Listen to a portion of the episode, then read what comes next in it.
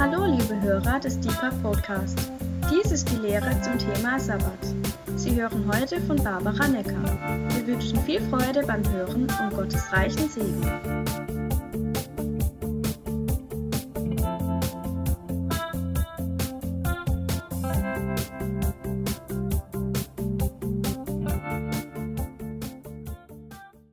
Dankeschön. Äh, guten Abend, schön mit euch zu sein heute Abend. Ähm, ich habe Christen und auch euch als sehr fleißige Menschen kennengelernt, die gerne arbeiten und also wir sind Menschen, die Jesus lieben, die ihm gerne dienen. Wir sind Menschen, die wissen, es ist vollbracht, wir müssen uns nichts verdienen bei Gott, aber aus Dankbarkeit tun wir gern Dinge für ihn. Wir möchten ihn ehren mit unserer Arbeit. Wir möchten alles geben. Wir möchten es gut machen. Wir möchten extra Meilen gehen und so weiter. Und manchmal äh, kommt mir aber die Frage, okay, wie viel ist denn genug? Gibt es einen Punkt, an dem es Gott mehr ehrt, wenn ich aufhöre zu arbeiten, als wenn ich weiter arbeite? Und so wie ich die geistliche Szene beobachte, ist das ein relevantes Thema. Mir kommt es vor, als wären einige mehr oder weniger Workaholics in Gottes Reich unterwegs und ich bin mittlerweile selbst zu der Überzeugung gekommen, dass Gott kein Workaholic ist. Ähm, vielleicht äh, erfahren wir da heute Abend mehr darüber. Ähm, mir persönlich ist es so gegangen, dass das erste Mal, als ich mich äh, wirklich mit diesem Thema was ist denn Sabbat, wo ist das in der Bibel zu finden, was steckt dahinter, als ich mich damit beschäftigt habe. Das war ein Zeitpunkt, wo ich selbst ähm, einige Jahre relativ viel gearbeitet hatte. Erst mal drei Jobs sozusagen gleichzeitig hatte, dann zwei und dann in dem einen Jahr noch einige zwischenmenschliche Konflikte. Das war auch sehr kräftezehrend und so. Und dann war ich irgendwann an einem Punkt, wo ich so das Gefühl hatte, das war jetzt knapp am Burnout vorbei.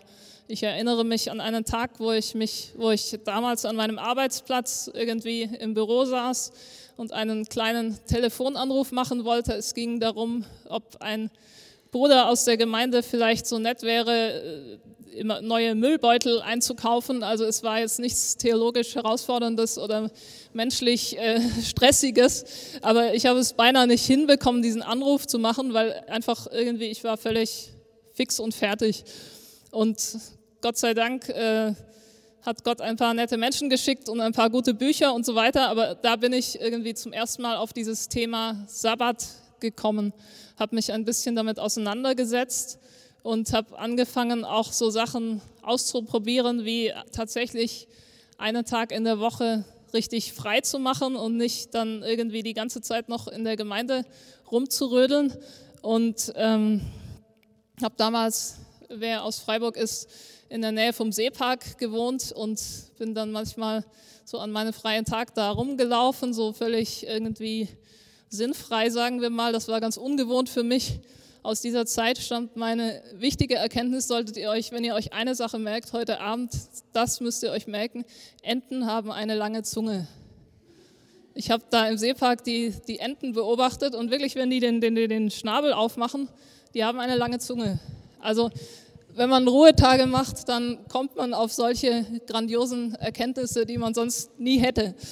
Wenn ich eine PowerPoint gemacht hätte, hätte ich eine Entenzunge, aber nur wegen der Entenzunge wollte ich keine PowerPoint machen. Ja, ähm, das ist so ein bisschen der Hintergrund, warum, ich, warum mir dieses Thema am Herzen liegt. Ich muss gestehen, ich habe es zwischenzeitlich äh, auch aus den Augen verloren und bin gerade ein bisschen am Wiederentdecken. Diejenigen von euch, die manchmal lehren, wissen, wie das ist, wenn man so über sowas spricht und dann merkt, ich tue es selber nicht, dann ist so dieser Aua-Effekt und man fängt wieder an, äh, selbst über Dinge nachzudenken. Ähm, ich möchte gleich sagen, ich spreche nicht über die jüdische Tradition des Sabbatfeierns. Ich hoffe, ich enttäusche jetzt niemand. Also nicht dieses schöne traditionelle mit irgendwie, ich kenne mich da gar nicht aus, so Kerze anzünden und das und das mit der Familie zelebrieren. Darum geht es nicht. Das ist bestimmt auch interessant. Ähm, damit kenne ich mich gar nicht aus und Genau, ich möchte einfach über das sprechen, was in der Bibel zu finden ist, und zwar heute Abend über das Alte Testament und nächste Woche über das Neue Testament. äh, mehr oder weniger. Der Sabbat ist ja ein Teil des Gesetzes, das Gott Israel gegeben hat. Und ähm, also gehört irgendwie Altes Testament zum Bund, den Gott mit Israel geschlossen hat. Und dann ist immer die Frage, was hat das denn jetzt mit uns zu tun und wie viel oder wie viel nicht? Ganz interessant in dieser Hinsicht ist oft der Hebräerbrief, der so ein bisschen eine Verbindung zwischen altem und neuem Bund aufzeigt und einen Einblick gibt, wie das Gesetz des Alten Testamentes eigentlich auf etwas Vollkommeneres hinweist, das kommen wird, wie es so ein Schatten der zukünftigen Güter ist. Und im Hebräerbrief steht ein Satz, den ich mal an den Anfang stellen möchte. Das ist Hebräer 4, die Verse 9 bis 10, zwei Sätze.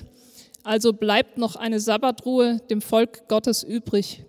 Denn wer in seine Ruhe eingegangen ist, der ist auch zur Ruhe gelangt von seinen Werken, wie Gott von seinen eigenen. Es bleibt noch eine Sabbatruhe dem Volk Gottes übrig. Diese Hebräerstelle ist ziemlich kompliziert, interessant, könnt ihr gerne zu Hause nachlesen. Ähm, grundsätzlich gibt es sehr viele Bibelstellen über den Sabbat. Ich musste sehr selektieren, aber es soll auch ein Anreiz sein, selber mal nachzulesen, die Bibel zu studieren, ist sehr spannend, kann ich nur empfehlen. Ähm, ich möchte aus diesem Satz aus Hebräer mitnehmen, es gibt, glaube ich, eine Sabbatruhe auch für uns und möchte zum Nachdenken anregen, was heißt das denn für dein Leben? Erlebst du diese Ruhe? Ähm, Tust du irgendwas, um diese Ruhe einzubauen in deinen Alltag? Wie ist das mit Sabbatruhe für dich, auch wenn du kein Jude bist, der irgendwie diese Tradition feiert? Was bedeutet das für dein Leben? Zunächst die Frage, okay, Sabbat ist so ein hebräisches Wort. Was ist denn Sabbat überhaupt? Ähm, einfach ein paar Definitionen oder Dinge, die ich aus dem Alten Testament herauslese. Ähm, ich möchte auch sagen, ich, kann, ich werde nicht euch einmal durch die Schrift jagen und alle Bibelstellen aufsagen. Ich meine, dass die Dinge, die ich jetzt erwähne, dass ich sie belegen kann aus der Bibel. Wenn ihr euch fragt, wo steht denn das, um Himmels Willen, hat sie sich das ausgedacht, könnt ihr mich gerne nachher ansprechen oder mir E-Mails schreiben oder so. Ich glaube, ich finde Bibelstellen dafür. Ähm, was ist Sabbat? Sabbat ist ein Ruhetag. Ähm, wahrscheinlich soweit klar. Und zwar ein Ruhetag für die ganze Familie, auch für die Bediensteten zum Beispiel und sogar für die Tiere. Sabbat ist eines der Feste des Herrn. Es hat auch einen Versammlungsaspekt. Der Sabbat hat extra Opfervorschriften, bestimmte Opfer, die am Sabbat gebracht werden sollen. Das Einhalten des Sabbats ist ein in der Schrift häufig erwähntes Thema auf dessen Missachtung die Todesstrafe steht. Der Sabbat ist ein Bundeszeichen zwischen Gott und seinem Volk, das deutlich macht, dass Gott sein Volk heiligt. Er veranschaulicht Gottes Treue und Israels Glaubensgehorsam. Gottes Treue und Israels Gehorsam. Ähm, wenn man anschaut, wo denn so der Begriff Sabbat überhaupt eingeführt worden ist in der Schrift, dann finde ich die erste Erwähnung in 2. Mose 16 war eigentlich auch ein bisschen überraschend für mich. Und zwar ist das die Geschichte, wo Israel aus Ägypten ausgezogen ist. Und ähm, sie sind gerade so durchs Rote Meer, ist alles irgendwie gut gegangen. Und dann in der Wüste und der Hunger kommt. Das Volk fängt an zu murren. Ihr kennt das, äh, wären wir doch wieder bei den Fleischtöpfen und so weiter. Und ähm, Mose als, als Leiter hat ein Problem. Ich lese mal 2. Mose 16, Vers 4 und 5. Da sprach der Herr zu Mose, siehe, ich will euch Brot vom Himmel regnen lassen.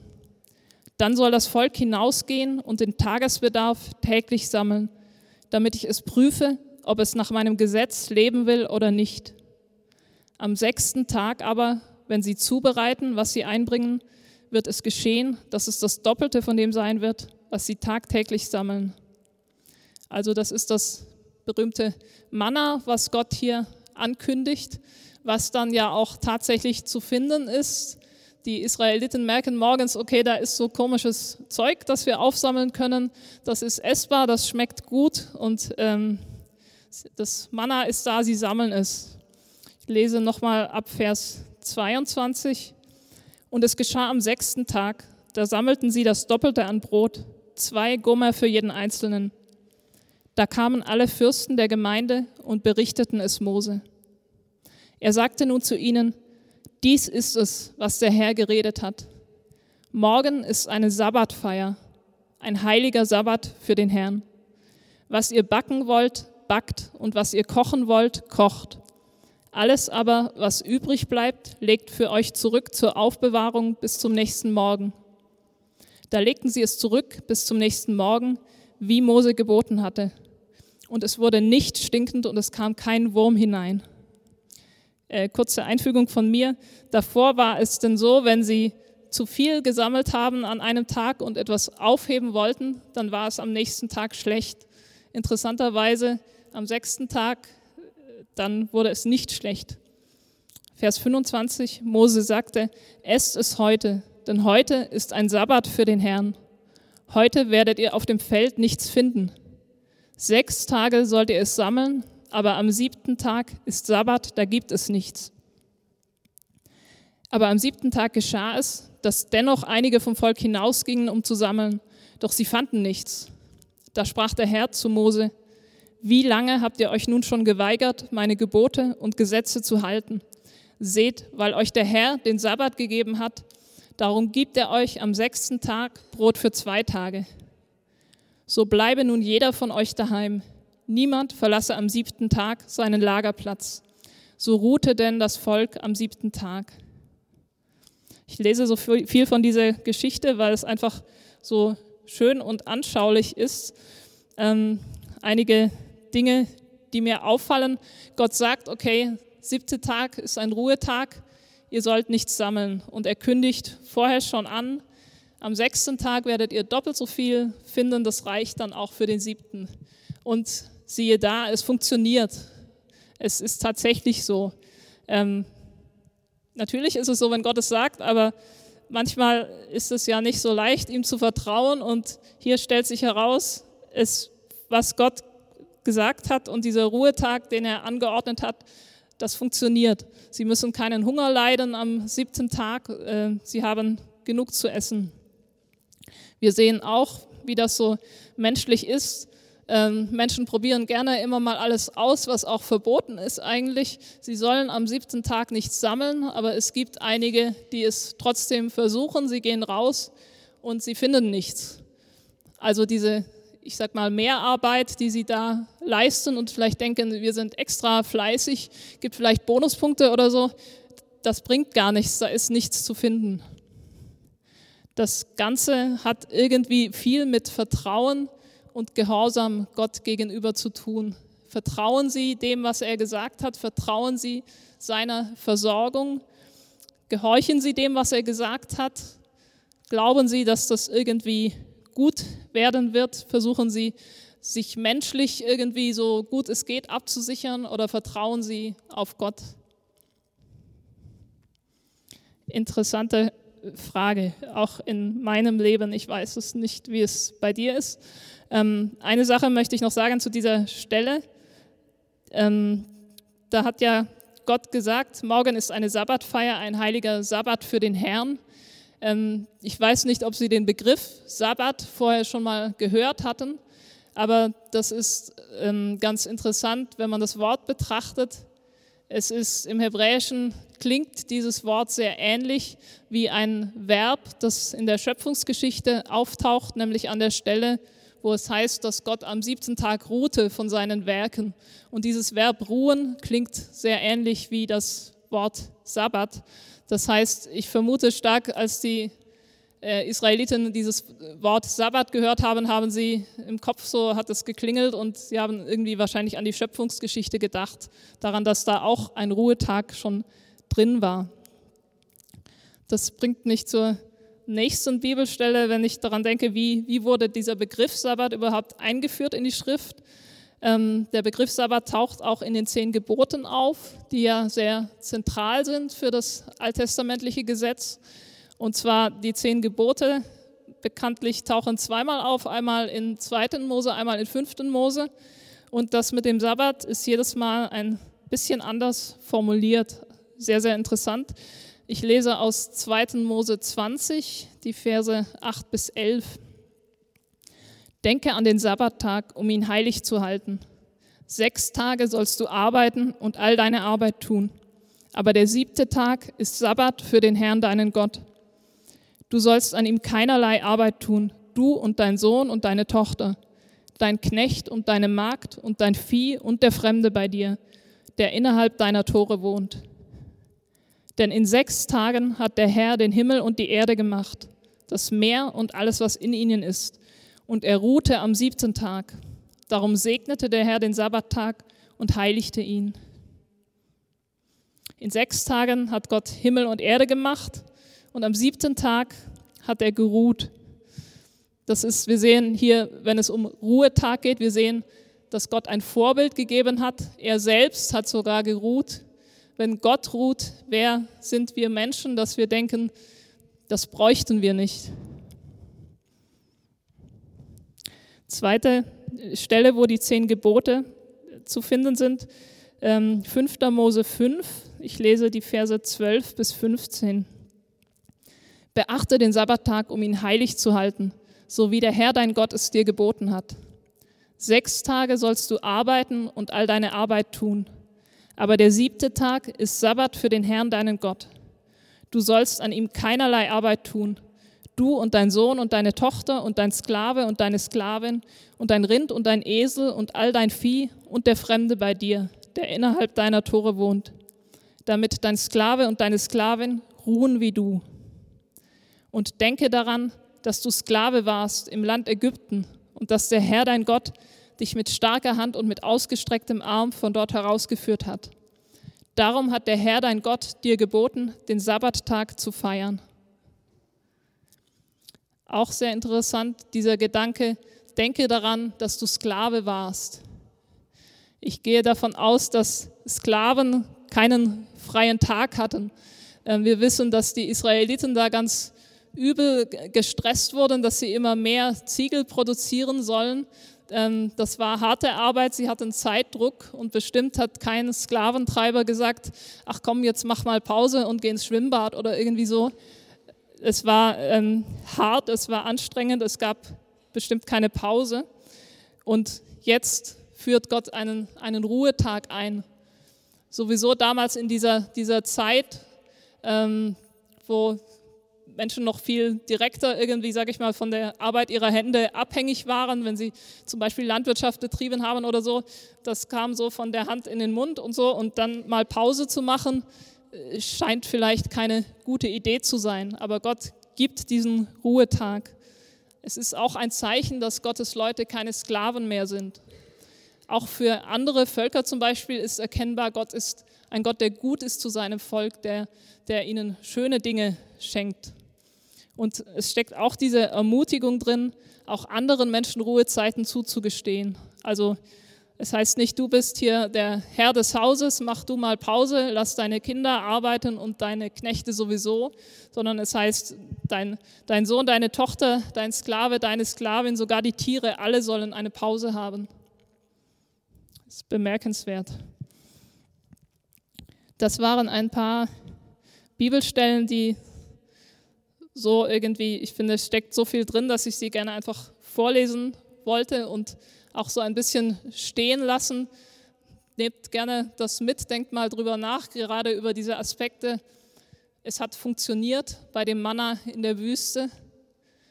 Dieser Aspekt, Gott selbst hat geruht bei der Schöpfung. Dieser Aspekt, Gottes Leute sind keine Sklaven mehr und sie haben jetzt einen Ruhetag. Das Thema des Abends heißt ja das Prinzip Sabbat. Ich möchte jetzt ähm, vier Prinzipien ansprechen, die ich meine herauszulesen aus Bibelstellen im Alten Testament über den Sabbat. Und ich möchte nicht zur Gesetzlichkeit auffordern. Ich möchte nicht sagen, du musst das und das machen, wenn du ein guter Christ bist. Ich möchte nicht sagen, du darfst auf keinen Fall am Sonntag eine WhatsApp beantworten oder du darfst auf keinen Fall an deinem Ruhetag Wäsche waschen oder was auch immer. Ich möchte aber einladen, darüber nachzudenken, wie diese Prinzipien auch für unser Leben Sinn machen. Das erste Prinzip, ähm, gut für Musiker, insbesondere für Schlagzeuger, es gibt einen Rhythmus. Ich liebe das zu sehen, dass Gott anscheinend ein Rhythmiker ist irgendwie. Es gibt so viele Dinge in der Schöpfung, die einen Rhythmus haben. Es gibt Tag und Nacht, es gibt Sommer und Winter, es gibt Saat und Ernte. Es gibt diese Stelle, dass es eine Zeit für alles gibt. Irgendwie ist ein, ein Rhythmus in der Schöpfung erkennbar. Und hier sehen wir einen Rhythmus von Arbeit und Ruhe. Man kann nicht sagen, nur eins ist wichtig. Es steht auch nichts da von vier Tage arbeiten, drei Tage Wochenende. Es steht irgendwie da sechs Tage Arbeit, ein Tag Ruhetag, so mal als ein Maß, das anscheinend sinnvoll ist, ohne auch das irgendwie zum Gesetz machen zu wollen. So für die Schlagzeuger vielleicht ein Sieben-Viertel-Groove, bei dem die Sieben immer eine Pause ist oder irgendwie so. Und dieser Aspekt, Gott äh, hat einen Rhythmus angelegt möchte ich zum Nachdenken anregen. Hat dein Leben einen Rhythmus oder ist da gefühlt immer so das gleiche Level? Und wenn dein Leben einen Rhythmus hat, hat das dann irgendwie vielleicht eine wöchentliche Struktur, irgendwie einen Ausgleich, der dann auch längerfristig trägt? Oder ist es eher so, dass du immer powers, powers, powers und eigentlich auf den nächsten Urlaub wartest? ich meine zu sehen, dass, dass dieser Rhythmus irgendwie so auf Wochenbasis eigentlich einige Zeit tragfähig sein kann. Hat dein Leben einen Rhythmus? Sonst im Schlagzeugunterricht, äh, nein. Ähm, zweites Prinzip, Sabbat ist Zeit des bewussten Nichtarbeitens. Sabbat ist Zeit des bewussten Nichtarbeitens. Wenn man Bibelstellen liest, was sollten sie denn nun am Sabbat denn eigentlich so tun oder nicht tun? Ganz zentral äh, dieser Gedanke, du sollst da nicht arbeiten. Das ist natürlich die Frage, was ist denn nicht arbeiten? Es gibt Stellen, die, die explizit sagen, man soll zum Beispiel nicht Geschäfte treiben, auch keine Last tragen im Zusammenhang damit, du sollst deinen Fuß vom Sabbat zurückhalten, nicht deine Gänge machen, also auch nicht zu viel rumrennen, was aber auch irgendwie mit Geschäften und, und so Arbeitsleben assoziiert wurde. Du sollst kein Feuer anzünden, also irgendwie auch so vielleicht zu Hause nicht zu sehr Action machen. Das sind einige Gedanken, die ich gefunden habe. Es ist irgendwie eine Erlaubnis, nicht produktiv zu sein, nicht dauernd die Frage zu stellen, was bringt das denn, auch nicht um den Lebensunterhalt besorgt zu sein. Noch ein Nebengedanke, was ich sehr interessant finde. Es gab ja diese Geschichte im Garten Eden, Adam und Eva und die Schlange und die Frucht und den Sündenfall und danach den Fluch. Und das Land wurde verflucht, dass es dann Dornen und Disteln tragen sollte und die Arbeit, es gab vermutlich vorher auch schon Arbeit, aber die Arbeit wurde mühsam mit dem Sündenfall. Im Schweiß deines Angesichts sollst du dein Brot essen. Arbeit wurde mühsam und wie viel mehr ist dann diese Diskrepanz eigentlich größer geworden zwischen Ruhetag und Arbeit mit, mit dem Sündenfall. Nebengedanke. Sabbat ist Zeit des bewussten Nichtarbeitens. Ich frage dich, was heißt nicht arbeiten in deinem Leben? Also bei mir ist es so, in manchen Dingen ist es einfach zu beantworten, in manchen Dingen ist es nicht so einfach zu beantworten. Also wenn ich zum Beispiel, was weiß ich, einen Bürojob habe und ich gehe an dem Tag nicht ins Büro und so weiter, ist nicht arbeiten. Bei mir ist es so, ich bin irgendwie Musikerin auch und zum Beispiel mit dem Musikmachen ist das so ein Thema. Wenn ich jetzt an meinem, in meiner Freizeit Klavier spiele, ist das Arbeit oder nicht? Es kann eigentlich beides sein. Es kann sein, dass ich irgendwas übe, irgendwas vorbereite, dann geht es Richtung Arbeit. Es kann sein, dass ich einfach mit Gott eine gute Zeit haben will oder so, dann ist es nicht Arbeit. Es ist manchmal nicht klar zu trennen, aber es lohnt sich, über solche Dinge mal nachzudenken. Vielleicht gibt es in deinem Leben auch solche Graubereiche, so ähm, für die, die, was weiß ich, predigen. Wenn du die Bibel liest, kann das Arbeit sein, ist hoffentlich aber nicht immer so. Dann die Frage, ja, wenn ich frei mache, ist es zum, hier dieser Gedanke, nicht so weite Wege machen. Wenn du zum Beispiel Familie mit kleinen Kindern hast, packst die alle ins Auto machst einen Ausflug in den Europapark, ist das Entspannung, ist das eher Arbeit? Ähm, Gerade Fahrten und so weiter können auch sehr anstrengend sein. Also äh, lohnt sich auch mal darüber nachzudenken. Wie ist das, äh, wenn du zum Beispiel Vollzeit arbeitest, einen Tag Sonntag machst du frei und dann ist zu Hause alles liegen geblieben. Berge von Wäsche, Berge von Geschirr, Berge von Müll, äh, Fenster schmutzig und was es sonst noch so alles gibt. Ähm, wenn du dann Großputz machst, ist das Arbeit, ist das keine Arbeit? Dann die spannenden Themen in der modernen Zeit. Was ist zum Beispiel mit Social Media? Wenn du deine E-Mails liest und beantwortest, wenn du mit WhatsApp und Mail und irgendwie Facebook und so weiter unterwegs bist, ist das entspannend? Ist das Arbeit? Ist das Stress? Was ist das? Eben, ich möchte nicht sagen, mach es so oder so, aber anregen, denk mal darüber nach. Ein Punkt, der, wo ich gemerkt habe, dass es für mich einen riesen Unterschied macht, was ist mit Gedanken über deine Arbeit, über deine Arbeitsstelle, über deinen Job? Denkst du, wenn du zum Beispiel am Sonntag frei machst, denkst du schon die ganze Zeit über die nächste Woche nach? Dinge, die du zu erledigen hast, Probleme, die du hast, Sachen, die schwierig sind, Gespräche, die du führen musst? Oder kriegst du das hin, das mal einfach sein zu lassen, auszuschalten und so gedanklich auch frei zu haben? Das kann nach meiner Erfahrung äh, brutal entlastend sein, dass solche Gedanken an Arbeit mal wegzulegen? Was ist mit dem Treffen von wichtigen Entscheidungen? Du brauchst eine neue Wohnung oder ein neues Auto oder du überlegst, äh, wen du heiraten sollst oder irgendwie sowas. Ähm, kannst du mal Pause machen vom Nachdenken über so wichtige Fragen, weil die zehren auch, die nehmen Kraft, die nehmen deine Gedanken stark in Anspruch. Kannst du das mal loslassen und Pause davon machen?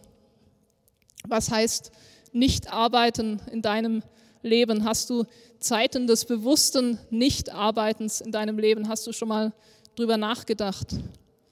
Sabbat ist Zeit des bewussten Nichtarbeitens. Drittes Prinzip. Sabbat ist Zeit zum Ruhen und zum Atemschöpfen.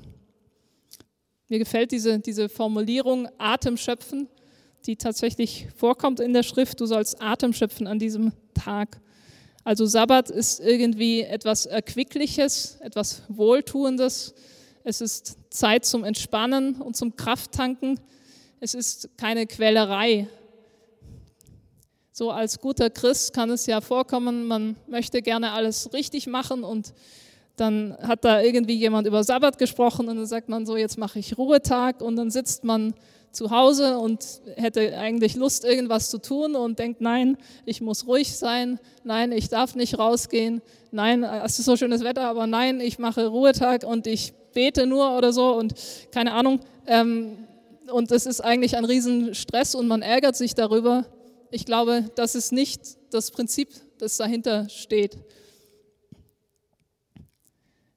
Es ist etwas Schönes, etwas, was neue Kraft gibt. Wir haben auch gesehen, finde ich auch interessant, in dieser Stelle in 2. Mose mit dem Manna, sie hatten was zu essen am Sabbat, weil Gott dafür gesorgt hat.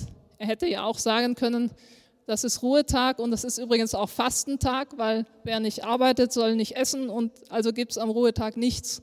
Hat Gott nicht gesagt, er hat für Essen am Sabbat gesorgt. Frage an dich, kannst du arbeitsfreie Zeit genießen? Oder hast du das Gefühl, dass es Zeitverschwendung ist? Hast du das Gefühl, das ist langweilig und du musst da nur rumsitzen und das ist irgendwie blöd? Was sind die Dinge, bei denen du Atem schöpfst, bei denen du aufatmest, bei denen du Kraft tankst. Das kann ja auch sehr unterschiedlich sein. Zum Beispiel, wenn jetzt jemand von euch mich einlädt, nächstes Wochenende zu einem Museumsbesuch, werde ich irgendwie ein komisches Gefühl kriegen und denken, oh nein, weil für mich riecht das eher nach Stress. Es kann sein, für andere Leute ist das super und die entspannen sich da und sind ganz glücklich. Es ist auch die Frage, entspannst du dich, wenn du mehr wirklich, äh, ich sage so Richtung Passivität und nicht so viel tun gehst oder eher bei Aktivität? Hast du den ganz, die ganze Woche im Büro gesessen, dann ist vielleicht ein bisschen Sport mal richtig belebend. Hast du die Woche schon einen Knochenjob auf dem Bau gearbeitet, dann ist vielleicht so der Marathon am Sonntag keine gute Idee. Das kann auch sehr, sehr unterschiedlich sein. Aber das Prinzip Sabbat ist Zeit zum Ruhen, Sabbat ist Zeit zum Atemschöpfen. Gibt es überhaupt Dinge in deinem Leben, bei denen du Atem schöpfen kannst? Das vierte Prinzip, Sabbat ist geheiligte und gesegnete Zeit aus Gottes Hand zu Gottes Ehre. Sabbat ist geheiligte und gesegnete Zeit aus Gottes Hand zu Gottes Ehre. Gott hat den Sabbat geheiligt. Und es ist auch so, der Sabbat hat eine, eine Verheißung im Alten Testament. Es gibt Stellen, da wird gesagt, wenn ihr den Sabbat haltet, dann so und so und das läuft darauf hinaus, dann kommt Segen von Gott. Sabbat hat eine Verheißung. Dieser Gedanke von, denkt daran, dass ihr Sklaven wart, dass Gott euch rausgeführt hat, eine Besinnung auf Gottes Handeln. Das impliziert auch, dass man so die eigene Person nicht ganz so wichtig nimmt, zum Beispiel gerade in diesem Punkt der Versorgung. Es impliziert ein, ein Denken an Gott, ein Ehren, dass man ihn ehrt als Versorger, auch wenn man selber mal Pause macht.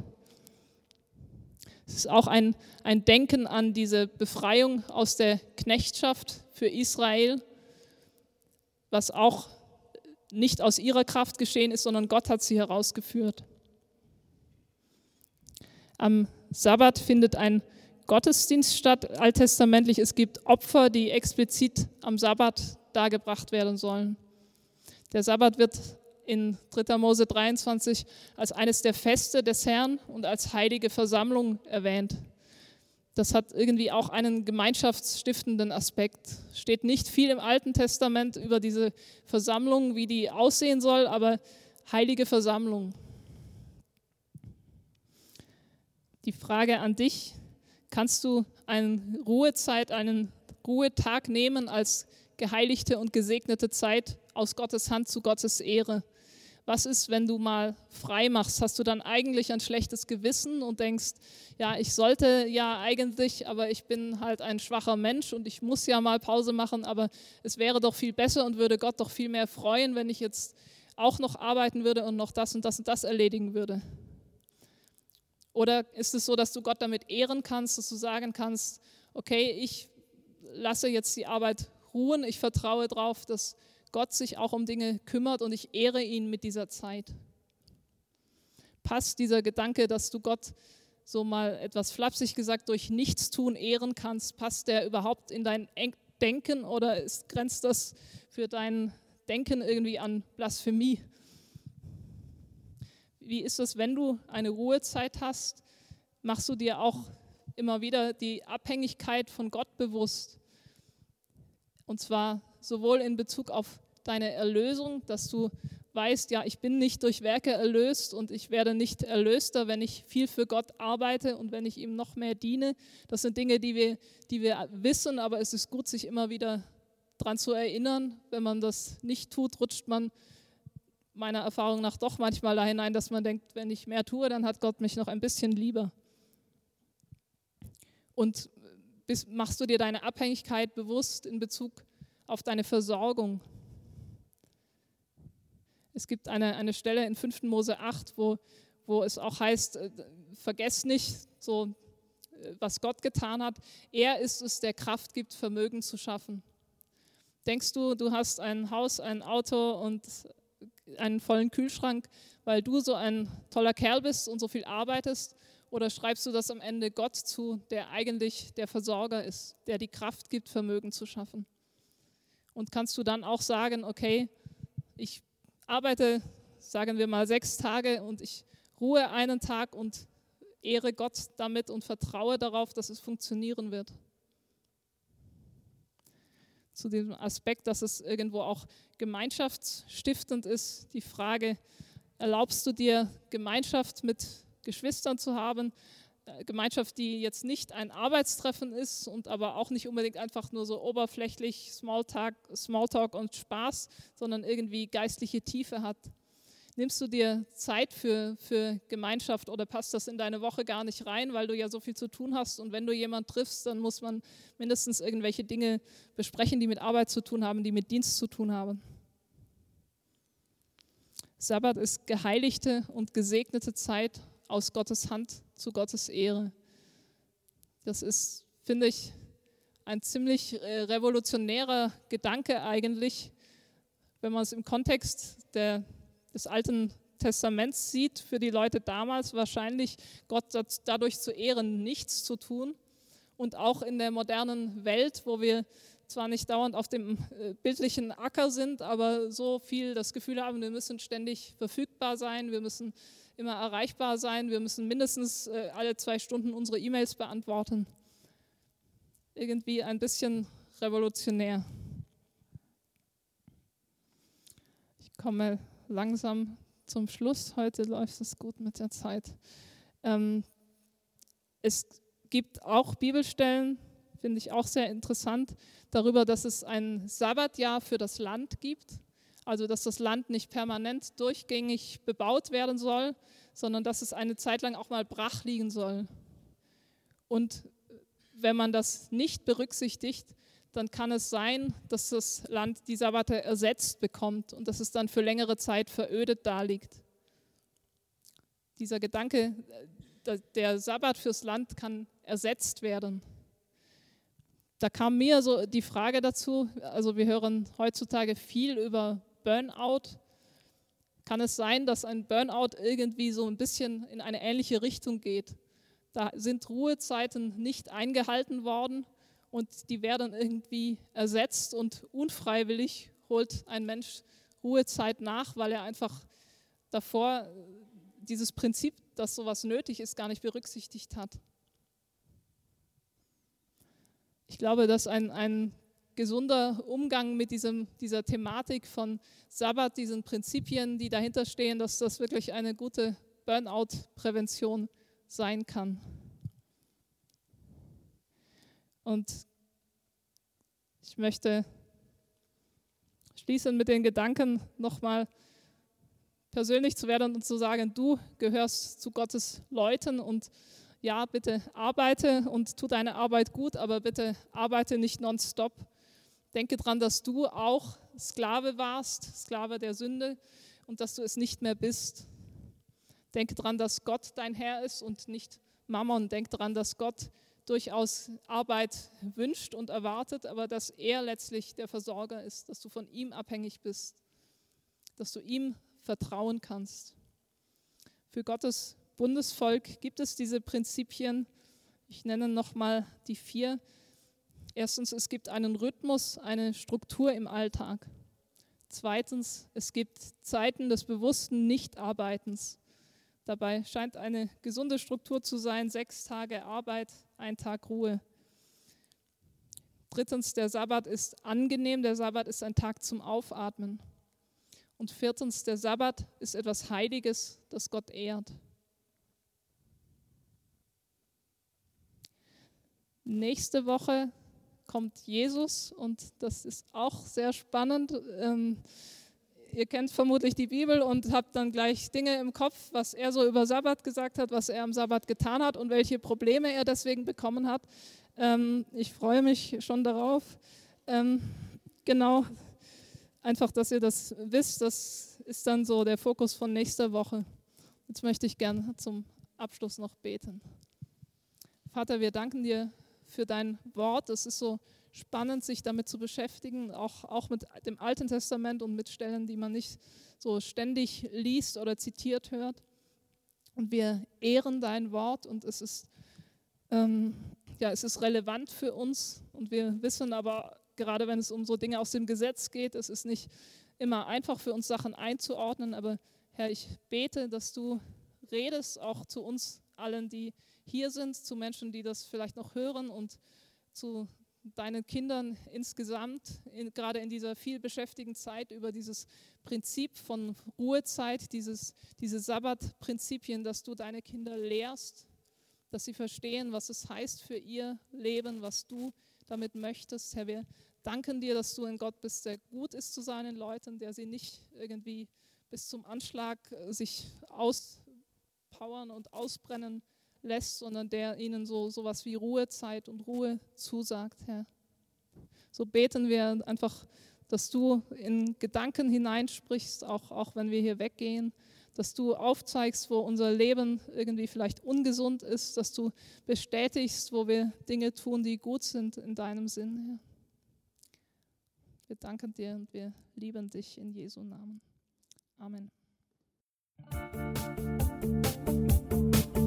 Liebe Hörer, wenn Sie noch weitere Abende aus unserer Deeper-Serie mit und nacherleben möchten, besuchen Sie uns einfach auf unserer Webseite www.gebetshaus-freiburg.de. Dort erfahren Sie auch, wie Sie uns finden können und wie Sie unsere Arbeit unterstützen können. Wir hoffen, Sie hatten viel Freude beim Hören und wünschen Ihnen noch Gottes reichen Segen. Ich reise, ich bin auf der Reise, mit dir auf der Reise zu deinem Licht. Jesus, du bist mein Weg, mein einziges Ziel. Du bist mein Licht. Ich will tiefer, weiter, höher, schneller